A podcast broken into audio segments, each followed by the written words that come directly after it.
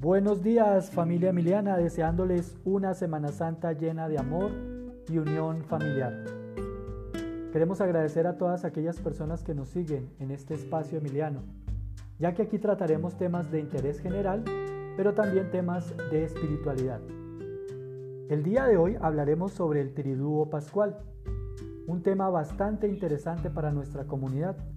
Hoy nos acompaña también nuestro docente Vicente Salamanca, profesor de religión y filosofía de nuestra institución, quien nos tratará este tema en dos partes. Uno va a hablar sobre las generalidades de la Semana Santa y en el otro va a profundizar un poco sobre lo que en verdad significa el Triduo Pascual. Escuchémoslo atentamente.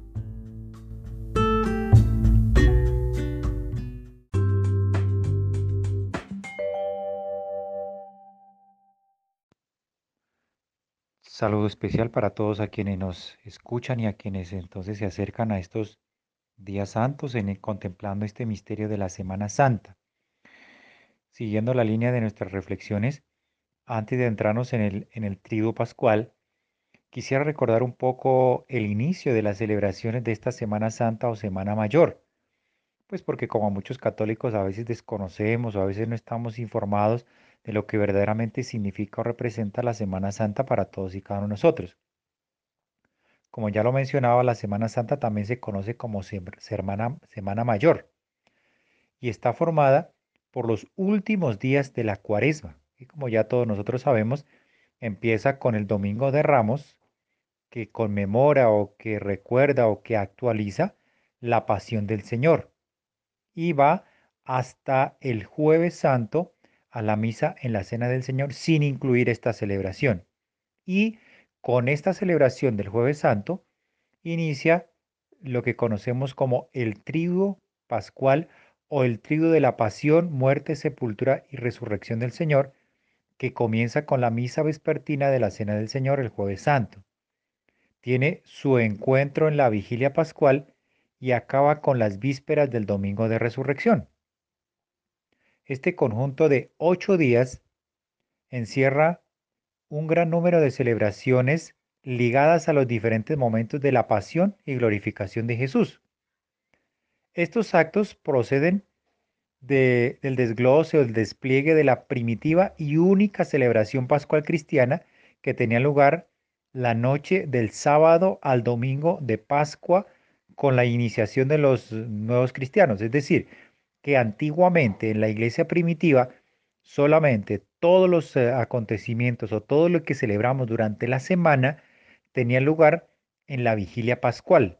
En el sábado santo era lo único que se celebraba y en ese sábado santo pues se recibían a los nuevos cristianos, es decir, a los bautizados, a quienes iban a bautizar en esta celebración era pues quien se recordaba y se rememoraba todo el misterio pascual. Por eso esa noche era muy importante. Entonces, por eso la, la hora de la celebración o, el momento de la celebración era pues el sábado en la noche para conmemorar, para recordar y para hacer memoria de todo el misterio pascual de Jesús, de todo su sufrimiento, de toda su pasión, de su muerte, de su sepultura y de su resurrección. Eso lo hacía así y así lo celebraba la iglesia primitiva. Por eso entonces vamos a darnos cuenta que pues con el tiempo y con el, con el paso de los días, eh, cuando llega un momento en la historia que se le da libertad a la iglesia a los comienzos del siglo IV, el emperador Constantino y su madre Santa Elena dispusieron pues la construcción de grandes basílicas o de pronto en algunos lugares unas sencillas ermitas en los lugares donde real o supuestamente habían ocurrido los momentos más importantes de la vida de Jesús. Es por eso que muchos peregrinos pues llegaban a estos lugares visitándolos y por eso entonces querían tener una celebración pues eh, de acuerdo a lo que vivió Jesús o el acontecimiento que vivió en ese lugar. Por eso empiezan a incrementarse una serie de celebraciones, sobre todo en Tierra Santa, para vivir o para recordar ese momento especial de la pasión del Señor. Por eso la iglesia se vio en la necesidad de organizar celebraciones en estos lugares en el mismo día y hora en que ocurrieron. Es por eso que en Jerusalén fue el primer lugar donde nació lo que se conocemos como la Semana Santa, y los peregrinos entonces extendieron ese uso por todas las iglesias. De tal manera pues que la vigilia pascual perdió entonces eh, esa como esa unidad donde consideraba todos los misterios de la muerte de Cristo y por eso solamente quedó celebrándose la resurrección del Señor y por eso como que en cierta manera se desligó de los otros misterios, digámoslo así, desligar, porque no se desliga totalmente, sino que conmemora un acontecimiento de esa misma realidad. Entonces, pues lo que no debería ocurrir, pero sin embargo, cada uno de nosotros como, como fieles cristianos entendemos y, y comprendemos este gran misterio de Cristo muerto y resucitado, por eso la resurrección hace parte también de este gran misterio. Y el Vaticano II pues también nos lo recuerda y nos lo insiste muchas veces que la iglesia precisamente celebra o vive estos momentos o nos invita a celebrar y a vivir la riqueza pues de, de estos momentos que tienen un poder santificador y que por lo tanto hace presente en todo tiempo para todos los fieles estos misterios que no son simples repeticiones, que no son simplemente obras de teatro, sino que realmente hacen presente, conmemoran y viven los misterios de Cristo. Por estos misterios tienen poder santificador, tienen el poder de ponernos en contacto y de llenarnos la gracia de la salvación. Estas celebraciones por eso eh, van a recibir con toda propiedad el nombre de misterio litúrgico. Y cuando hablamos de misterio, no quiere decir que sea algo indescifrable, al contrario, decimos es algo que se va revelando, que se va dando a conocer o que se va eh, desvelando poco a poco, que vamos conociendo poco a poco. En la historia del pueblo de Israel y pues la llegada a plenitud de los tiempos, vamos a darnos cuenta también ese misterio, es decir, cómo Dios se ha venido desvelando y se ha dado a conocer poco a poco hasta llegar en la vida de Jesucristo donde se da a conocer plenamente.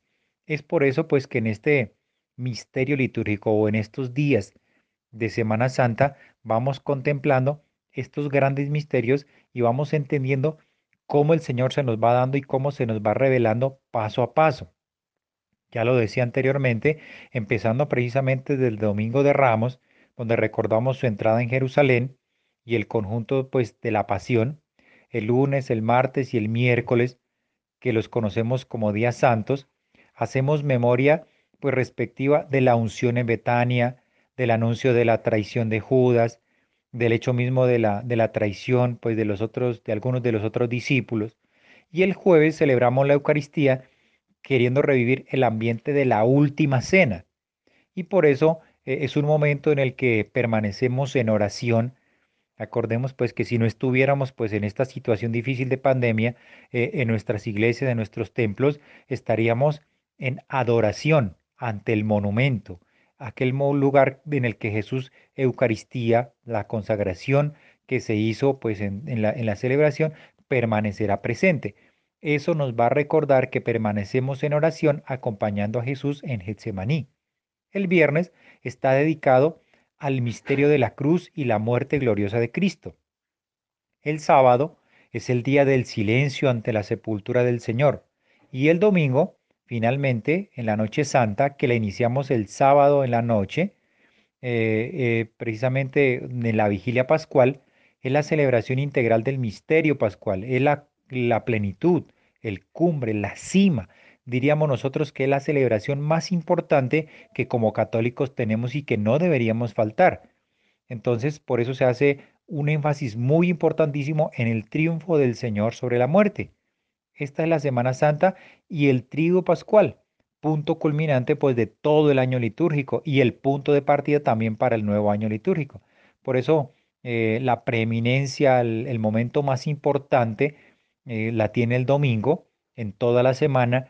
Arrancamos de un domingo y culminamos en el domingo. En el domingo empezamos en el domingo de Ramos que contempla la pasión del Señor y terminamos en el domingo de la resurrección así como si entonces en toda esta semana viviéramos y contempláramos un año litúrgico.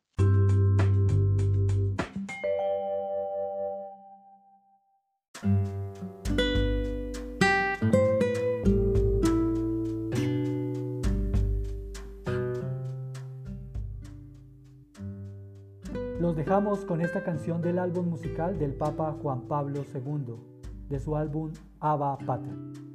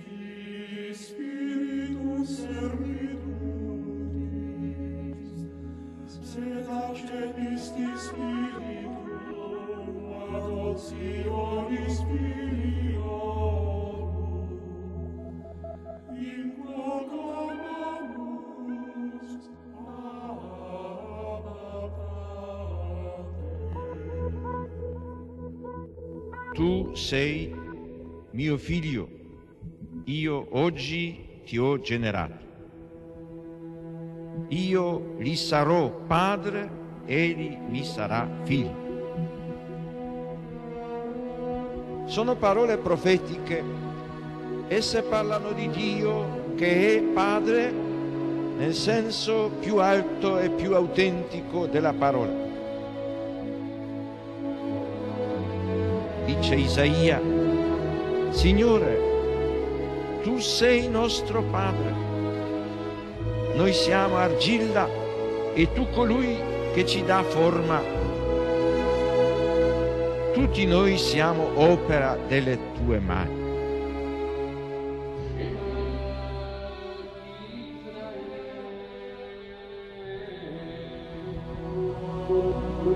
Sion ha detto, il Signore mi ha abbandonato, il Signore mi ha dimenticato. Si dimentica forse una donna del suo bambino? Anche se ci fosse una donna che si dimenticasse, io invece non ti abbandonerò mai.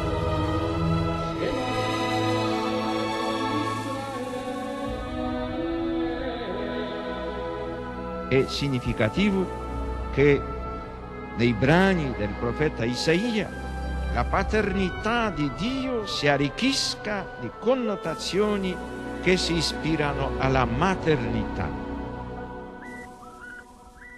Gesù annunzia molte volte la paternità di Dio nei riguardi degli uomini, riallacciandosi alle numerose espressioni contenute nell'Antico Testamento. Per Gesù Dio non è solamente il Padre di Israele, il Padre degli uomini, ma il Padre suo, il Padre mio. Pater noster, qui es in cieli, sanctificetur noventum adveniat regnum tuum fiat voluntas tua sicur in cielo ed in terra. Panem nostrum quotidianum da nobis odie et dimitte nobis levita nostra. Sicur et nostri vittimus, debitoribus nostri, et ne nos induca in tentazione, sed libera nos a malo.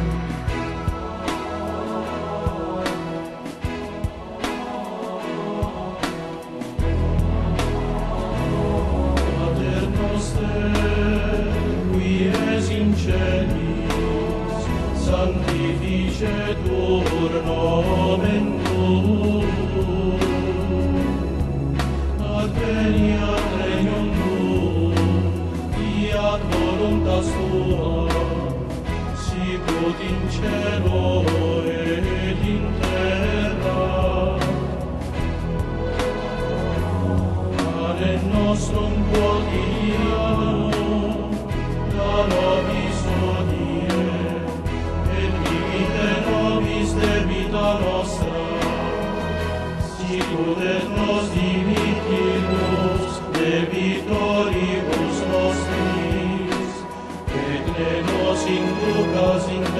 tentazione, sed libera